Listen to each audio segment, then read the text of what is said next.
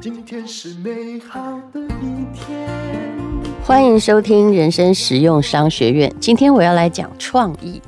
嗯，我讲创意，当然用我个人的资历有一点牵强，我也不知道我的创意在哪里，我只是比较改。但是我最近看了时报出版的《创意工作心得报告》，这是一位连连获奖的广告人龚大中所写的作品。我觉得其中有几篇文章非常非常的有趣，也许你也可以试试看。所谓的创意，应该是当别人这样做的时候，我另外找了一条道路那样做吧。其中有一篇叫做《让我成为广告人的那份病历》。他说呢，嗯，我曾经看过这某些这个 HR 的房间地上一叠差不多到大腿高度的履历，心想那些被埋没成为其中之一的人好可怜，应该是得不到面试机会了。一个与众不同的独特履历，可以帮助你拿到入行的门票。最起码你要适合自己，有创意，可以做广告。而履历不就是你为自己做的广告吗？我倒觉得这篇文章不一定要用在广告业的应征。我认为也许用在某一些推甄入学也还蛮有用，就看你是要投哪一个科系了。龚大中说。我从空军退伍之后，怕没有经验，找不到创意工作，一开始就想要应征 A1。我先在一零四下载了一份制式的履历表，花了老半天填写完成。默默关心的爸爸偷看之后，却跟我说：“你的履历有点无聊，要不要考虑重写一份呢？”于是我就踩刹车没寄出，决定去美国玩了一个月，回来再说。在纽约时，我踏上麦迪逊大道朝圣，燃起了既然想做创意，就要直球对决，从创意早起的胆识。返台之后，我动手制作了创意的履历，那是一份病历，精神病院的病历，一份多重人格分裂患者病情获得控制后出院，想找广告文案的工作。病历表就是履历表。上头有两个已知的身份，左边是理智、逻辑、冷静、内敛的龚大中，右边是感性、跳跃、热情外放的龚三四。一千五百字的病史等于自传，还有院长龚鸿忠 以专业立场背书这一类型的病友，非常适合做创意的推荐信啊。院名季安是我的英文。名字叫 Giant，整个格式、字形、编排、牛皮、信封，通通考究。医院的文件做的跟真的一样。我亲自把病历送去十间广告公司，竟然得到五个面试机会。其中有一个的人事主管打给我的时候，支支吾吾的问我是不是神经病。那么还有呢？大前辈范可清和张伟能打赌，我是真的。还是装有病。最后我被奥美录取为文案。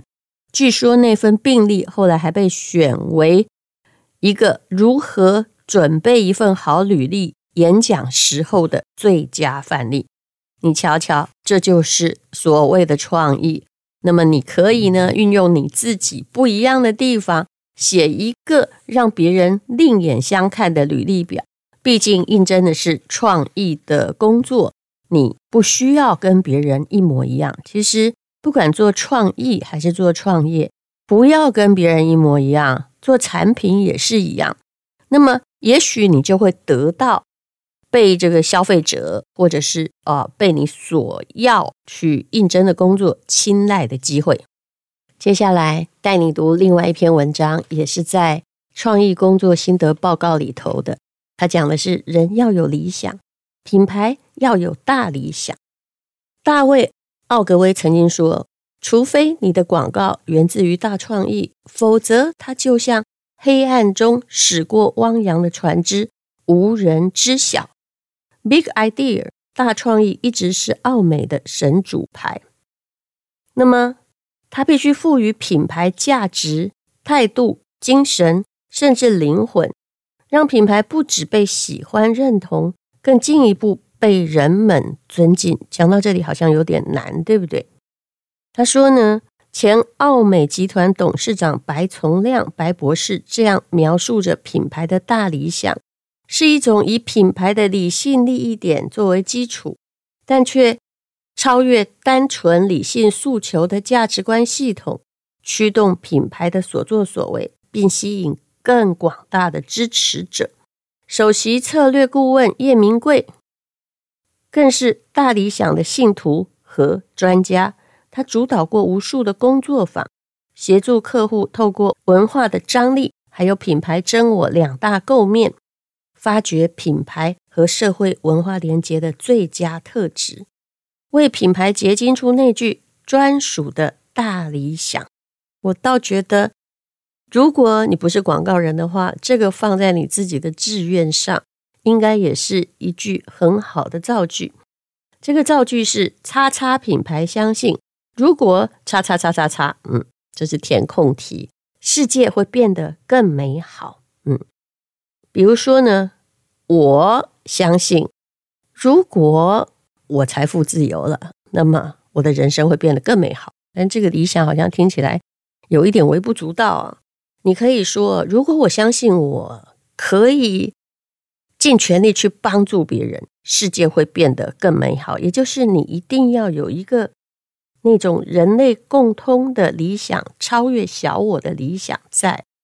那品牌更是这样，要依据它的类别属性，找到品牌存在在这世界上能够对人类社会有所帮助的远大目标。拥抱它，相信它，然后用全力宣扬它，实践。比如说这些老品牌，我们来看一下哦。多芬从销售更多的肥皂，转向为为女性提供更多的意义，所以后来呢，他的业绩曾经在五年内成长百分之百。福特的股东控告亨利·福特没有把股东的利益放在首位啊。他一心一意致力于汽车大众化的更高使命，对他的理想是要让他们福特车啊，满美国的街道都是。后来也做到了，让每一个人，呃，就算是不是很有钱的人都有车可以开。有了这个理想之后，他反而为公司创造更多的财富。默克药厂始终铭记，医药是为了造福人群，而辉瑞的目标。则是竭尽所能的追求获利和成长，结果呢？你猜谁是谁的两倍？这造福人群的是追求获利的辉瑞的两倍，业绩更高出十倍以上。刚刚那两倍是指市占率。品牌的大理想看起来好像无关紧要，可是，在利人的同时，往往能够达到利己的效果。这就好像。如果我看到一个人，呃，他工作，他说我就是想要赚很多钱，那我想我也不会录用他。虽然他想赚很多钱，但是总有一个理想吧。那个理想也许可以很小，他想为他家里人换个房子，可是听起来还不够。如果他眼里真的有梦想的话，他也许会说：“哎，我想要哦发挥我的创意专长。”我总觉得我跟这世界的想法有一些不一样哦。啊，假设他是做行销的话，我可以帮助很多卖的不好的产品，有理想的制造商，让他们的产品可以被看见，这就是利他。那么，龚大中说，奥美的主管要我们这样劝顾客，这件事听起来很吊诡，但是却是千真万确。你越不想从某些东西中获取利润，最后。终于能够赚大钱，这当然说起来比较复杂，但是行销也是一样啊。如果你完全不想让利，那么哎，大家就可以看出你的小鼻子跟小眼睛哦。我喜欢大理想胜于大创意，它让资本主义下的商业客户可以像《无间道》里面有一个叫陈永仁的，高喊着“我想做好人”一样，做个好品牌，也可以。名正言顺、正大光明的做好事，最后还可以带来好生意。我们就来看看下面这几个，说真的，你说他们的产品有多伟大，也没多伟大，但是都是你很习惯的产品。比如说可口可乐，相信如果每个人都能够分享快乐和爱，世界会变得很美好。很抽象，对不对？但这是一个大理想。多芬相信，如果每个女人能够喜欢自己先天的样子，世界也会变得更美好。全联相信，如果每个人用合理价格买到好东西，世界会变得更美好。多喝水，相信如果每个年轻人都能没事多喝水、多做好事，世界会变得更美好。也就是你必须把你的目标连接到一个利他的理想。那他说，想象一下，如果每个品牌都能够拥有大理想的话，那么世界会变得多美好。那我不知道你有没有大理想哦？我觉得我们每个人都应该要想想看吧。嗯，就好像我觉得我做生意啊，也并不是想要赚钱。其实刚开始的时候，我是想要帮助那些在疫情的时候受困的、只有实体通路的商家。那后来我就有一点鸡婆，比如说像迪化街吧，他们本身的生意够了。做的就是南北货，可是我在迪化街的确有很多的供应商，那刚开始也是我的朋友，而且我还非常的鸡婆的去告诉他说，疫情来了，恐怕没有人会到这条街来。那你做零售哦，如果你只是卖一些鲍鱼啊、鱼翅啊，那很可能呃就是上一代的人。那如果你要传到下一代，那该怎么办呢？你必须重视一些之前好像利润并不大，被你忽视。但是却可能是一般人常常吃的小东西。那么有几家厂商就听了我们的话，那后来他们也很感谢疫情的时候有电商在帮忙。好，那我们再来念这个一篇文章吧。他说：“天马行空没什么，拥抱限制才厉害。”他说：“eBay 呢，这是很久很久以前的事情。我也记得那时候我好像还年轻哈。来台湾第一年拍了唐先生盘龙。”花瓶篇在内，一共三支广告，制作费哦，大概都是当年正常影片水平的这个三百多万台币哦。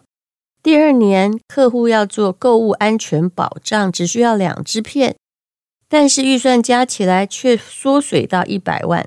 这听起来，我老实跟你讲，以现在的制作费算很高了，在当时是很低的。我记得我拍第一支广告片的时候啊，我隔壁棚啊，不是我，我的隔壁棚有请了一位知名的摄影师当导演，他光搭棚就搭了七天，光那个棚就花了五六百万，但是呢，拍完之后马上拆掉，他用这个来证明，真的台湾钱当时是淹脚木的。那么当时呢，经费削减了，业务经理就说，客户之前待我们不薄。现在他们家道中落，我们没出手相助是忘恩负义，于是呢就要赶快想一下哦。那他说呢，后来呢，他们真的开始就用这个拍卖网站的相关的东西制作便宜的 Flash 动画，再转成影片格式。结果呢，哎，人家要两只哦，后来他就完成了四只，就他拿到了。生涯第一座四 A 创意奖金奖，类别叫做最佳低成本广告奖啊！但现在已经没有这个奖，因为后台哈，所有的经费都比低还要低呀。他说呢，上台领奖的时候，他说感谢客户给我们这么少的钱，让我们可以做出这系列的广告。大部分人以为创意就要天马行空，只有少数人知道拥抱限制其实更重要。所以你不要说啊，因为我家里没有钱，所以我现在才啊没有办法怎样怎样，还是有人在拥抱限制啊。你可以面对相同的问题，寻找出众的答案呢。有些东西并不一定要钱堆积而来。他说呢，如果以 eBay 为例，假设客户给我们比较前一年的预算，我们绝对想不出那个会得奖的 idea。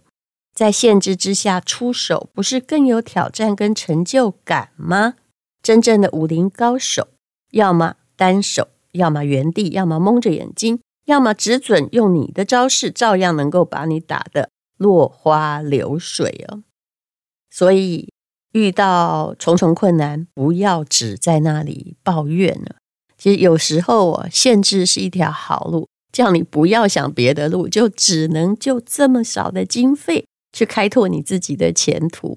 虽然这本书是在讲广告创意的，你有没有觉得人生很多的重要道理，你都可以触类旁通呢？这本书是时报出版的创意工作心得报告。那有空的时候呢，大家可以看一看，是很容易看的书。那我念了其中三篇，我觉得很有趣的文章。今天是勇敢的一天，没有什么能够将我为难。今天是轻松的一天，因为今天又可以，今天又可以好好吃个饭。做爱做